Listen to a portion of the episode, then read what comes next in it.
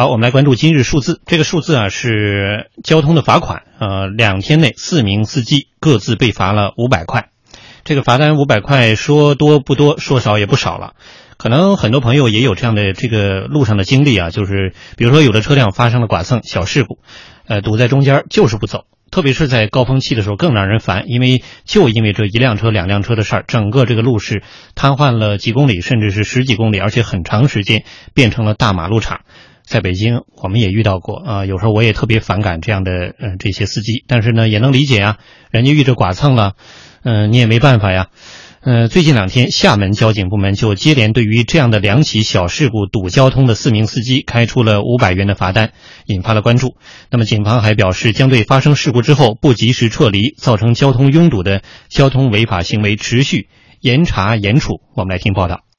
近年来，厦门机动车每年增长百分之二十左右，高峰期交通缓行或者拥堵的路段逐步增多。厦门岛内高峰期近百分之七十的主干道处于缓行状态，部分路段的拥堵甚至成为常态。而不断增多的小事故又让拥堵情况雪上加霜。为有效应对这一情况，厦门经济特区道路交通安全若干规定开出了药方。发生道路交通事故，仅造成财产损失的，应当快速处理，立即恢复交通；车辆可以移动的，车辆驾驶人应当在确保安全的条件下，对现场拍照或者标画车辆位置，立即撤离现场，将车辆移至不妨碍交通的地点后，再自行协商或者报警处理。然而，现实中有不少司机没有自觉遵守这一规定。据警方统计，今年五到六月，厦门岛内日均交通事故警情三百四十起左右，其中百分之九十一以上的事故只造成了经济损失，应当依据上面的规定快速处理。但百分之九十以上的事故当事人并没有这样做，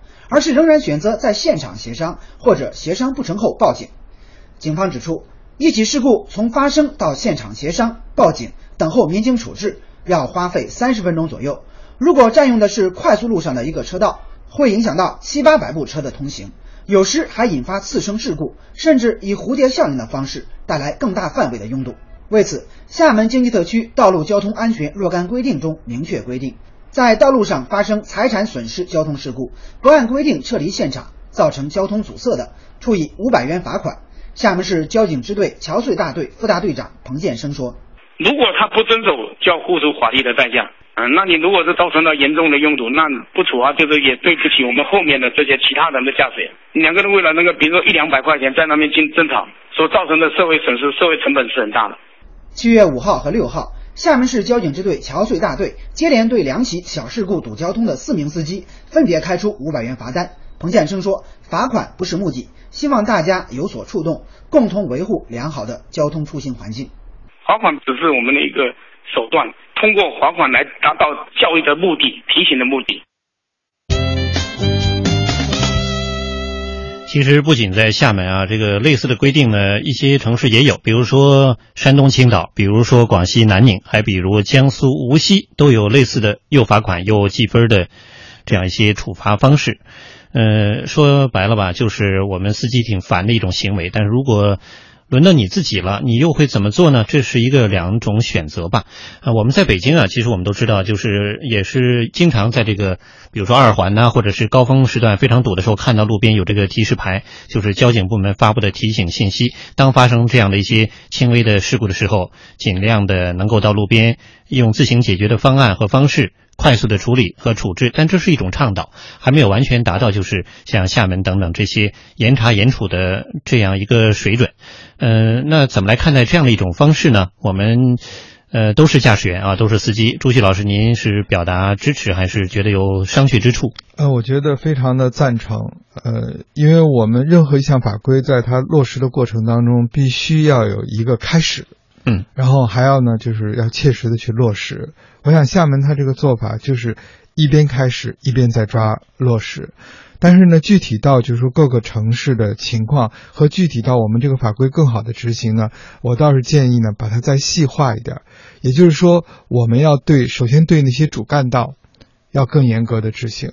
因为主干道上它可能产生的影响和危害会更大。其实你们会发现一个现象哈，就是所谓的那些呃遇到事故的这种小事故的司机们，他们心里头是非常有数的。嗯比如以北京为例吧，如果在二三四环上出现这种问题，嗯他会纠缠很久。嗯如果真正进到了六环这样的高速的时候，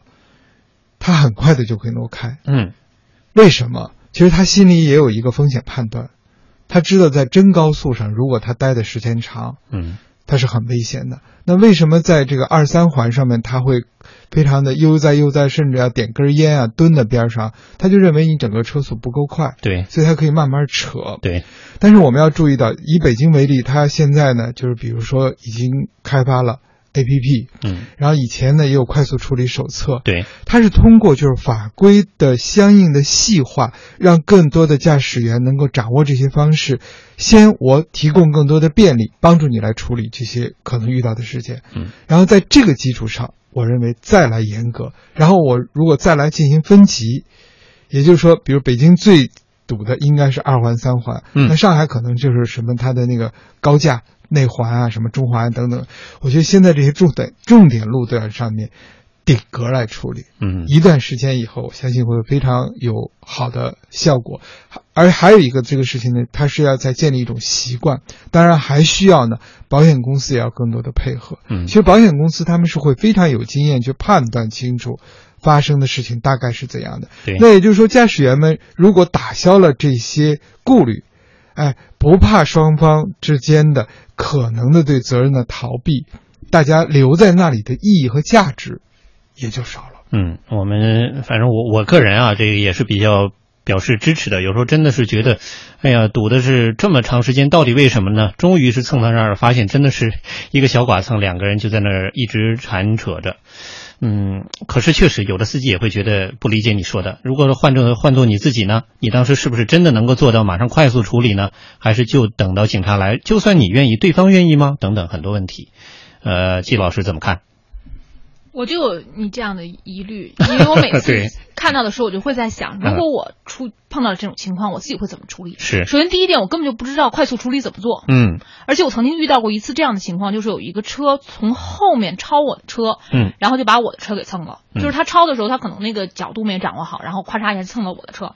然后这，然后当时我就为了就是所谓的快速处理，让出道路，然后我和他俩就把车挪开了。然后警察叔叔说你们俩一人一半的责任。嗯就是因为就是你就是你那个就是怎么怎么这个操作过程究竟是什么样的，你很难说。而有的时候真的是协商不成，并不是说我不想协商，可能对方他压根儿就不想跟我协商，是出现这样的一种情况。而最后我觉得有一些警察在处理的过程中间，真的是属于和稀泥的。嗯他不会就是那个，就是呃你只要把车挪开了，他他就会说，你看你把车挪开了，怎么怎么样，如何如何。有的时候他又会这么说，而且有的时候快速处理还你还需要带着那个快速处理单，是不是每一个人都带着呢？我觉得很难说很难说吧。对因为下一个 A P P 会好一些，嗯下一个 A P P 就拍了以后把这个直接传上去，这比原来那快速单子要更好。对啊，然后以前的那个东西，就是说，然后处理完了之后，到底谁的责任，然后怎么拍才能够，就是说比较专业哈，嗯这个都是我需要考量的。但是实际上就是没有这方面的任何的宣传和指导，就是就是相关部门他没有给你说你应该怎么样去拍，有道理你应该拍哪些地方，对然后那个你应该怎么样处理都没有，什么都你都不知道的情况下，他让你快速处理，我觉得有很多人心里会打鼓的。所以，呃，光是当听到这个法则的时候，可能包括我们在内啊，都会觉得，哎，这个好啊，罚的好，呃，以后的话就能解决这种被拥堵的问题。但是，一旦落实到你自己面对这个问题怎么办的话，其实情同此心，这个还是需要有法律更加细则的保障，同时还需要这个执行操作层面上，警方不能够只是一罚了之啊。呃，既然都有了，有这个 app 啊，包括这个罚单啊，还有保险公司各方面的这个基本的平台搭建了，但是人们如何去完全把它贯彻和使用起来，也是个问题。这个还需要再次的让我们多做一些讨论。